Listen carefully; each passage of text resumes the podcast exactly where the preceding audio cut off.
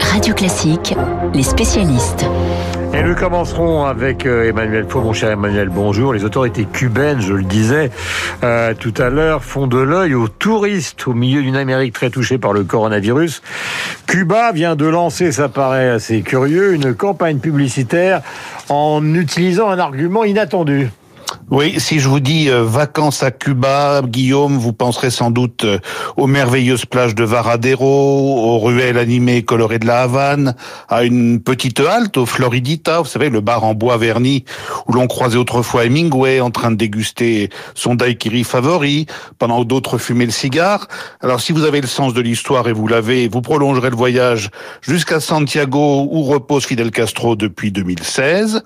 Et pour compléter la carte postale, sur le chemin du retour, eh ben vous pourrez faire un crochet par la vallée de Vignales dans la province de Pinar del Rio, au lieu de la canne à sucre et des plantations de tabac. Le régime communiste qui mise depuis très longtemps sur le tourisme n'ignore rien de tous ces atouts de l'île et il met régulièrement en avant la beauté de ses paysages et l'authenticité de la culture cubaine. Sauf que depuis quelques jours, le gouvernement cubain a décidé d'attirer les visiteurs en ajoutant un élément de plus à cette panoplie et là je mets fin en suspense, c'est le fameux vaccin anti-Covid. Eh oui, car Cuba dispose d'une médecine de pointe reconnue et ses chercheurs ne sont pas en reste dans la course au vaccin, d'où le spot diffusé depuis peu sur la chaîne Télésour, financée par le Venezuela, plage, mojito et vaccin en un seul et même endroit. Venez vous faire vacciner à Cuba. Une promesse à la clé, la production de 100 millions de doses d'ici la fin 2021, avec priorité bien sûr aux Cubains. Une population d'ailleurs plutôt épargnée par la pandémie jusqu'à présent, puisqu'on compte à ce jour 204 décès pour plus de 11 millions d'habitants. Dites-moi mon cher Emmanuel, est-ce que cette annonce a la moindre réalité? Eh ben, écoutez, si on en croit le directeur de l'Institut Finlay des vaccins, qui s'exprime avec enthousiasme dans ce spot, quatre vaccins sont actuellement en phase de recherche avancée à Cuba.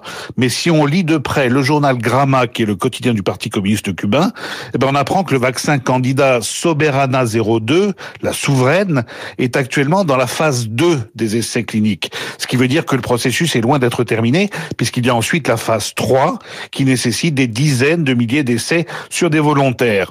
Le directeur de l'Institut, lui, a l'air tout à fait confiant et il annonce que des millions de doses ont d'ores et déjà été promises à des pays amis comme le Vietnam, le Venezuela et même l'Iran. Il faut dire que si Cuba aboutissait dans ses recherches, ce serait le premier pays d'Amérique latine et le seul pays en développement du monde à produire son propre vaccin anti-Covid. Et cela vaudrait évidemment tous les spots publicitaires imaginables. J'ajoute, Guillaume, que Cuba a pris une décision très importante c'est la suppression de la double monnaie. Euh, il y avait un peso réservé aux Cubains et un peso convertible en dollars pour les étrangers. Eh bien, depuis le 1er janvier, il n'y a plus qu'un seul et même peso pour tout le monde. Et ça, c'est une petite révolution. Merci Emmanuel, mais je vous laisserai vous faire vacciner par euh, le fameux vaccin cubain dont vous venez de nous parler. Euh, pour l'instant, on va rester sur les vaccins qui nous sont promis, c'est-à-dire ceux que vous connaissez, le Pfizer, le Moderna ou le AstraZeneca bien qu'il ait un certain nombre euh, de enfin, restrictions. Disons qu'un certain nombre de restrictions médicales sont euh, avancées par des professeurs de médecine. Il est 7h42, nous sommes sur l'antenne de Radio Classique et nous allons maintenant interroger Dimitri Pavlenko avant le journal imprévisible sur deux questions. La première, c'est une question qui intéresse évidemment tous ceux qui sont passionnés par l'économie. Mon cher Dimitri, pourquoi Jeff Bezos, tout d'un coup, prend après une période absolument phénoménale euh, de progression d'Amazon. Prend-il du recul, profiter de son argent, décision stratégique? Écoutez, c'est une affaire qui roule Amazon, hein, 386 milliards de dollars de chiffre d'affaires. Hein, c'est ce chiffre qui a été donné par l'entreprise qui livrait ses résultats hier. 386 mmh. milliards de dollars de chiffre d'affaires. Enfin, vous visualisez ce, ce chiffre, c'est oh c'est une fois et demie ce que les impôts levés par la France, hein, quand même, c'est assez faramineux. Bénéfice net de 21 milliards 3. Mmh. Ça marche tout seul aujourd'hui Amazon, euh, dans le e-commerce évidemment, mais aussi, et c'est ça qui est intéressant, dans le cloud AWS, puisque euh, ah, Jeff Bezos, on en je ne vais pas vous le représenter, hein, mmh. tout le monde le connaît aujourd'hui. Il a choisi pour successeur un certain Andy Jassy. Retenez bien ce nom parce que vous allez entendre parler de lui. Andy Jassy, qui est cet homme? C'est l'ombre de Jeff Bezos, si vous voulez. Il est entré dans la boîte une semaine après sa sortie d'Harvard en 97. À l'époque, mmh. Amazon a trois ans. C'est encore une petite librairie sur Internet qui vend des bouquins en ligne. Mmh. Et euh, il va devenir un homme extrêmement important parce que c'est lui qui va comprendre quelque chose de décisif au tournant des années 2000. Il va percuter que euh, le problème d'Amazon, ça va être au bout d'un moment les logiciels, ça va être les serveurs pour euh, avoir un service qui soit le plus efficace possible. Et il veut dire, il, il, il, se retire pas Bezos.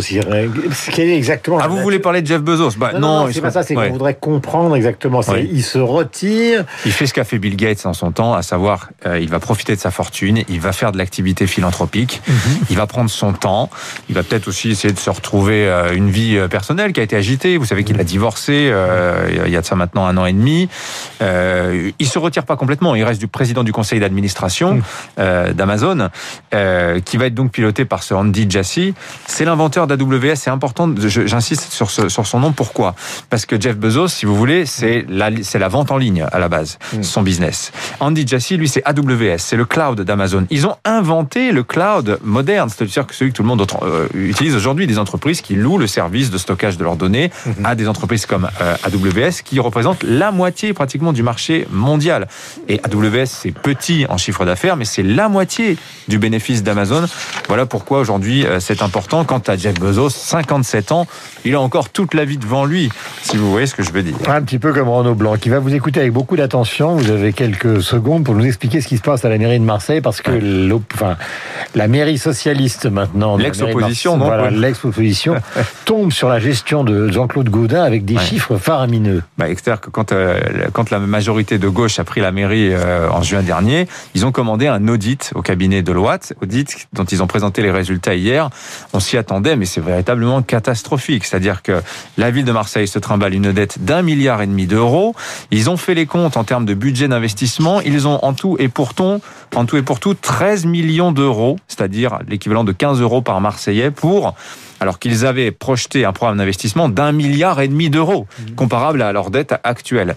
Que va pouvoir faire la mairie de Marseille dans ces conditions? Ça va être compliqué. Ce qui est intéressant, ce qui est croustillant, ce sont les détails de ce qu'a révélé l'audit, à savoir des dépenses somptuaires, complètement déconnectées de la réalité. Il y a, deux, il y a quelques années, la mairie de Marseille achète une, berline à plus de 100 000 euros. Elle a roulé 2000 km cette voiture.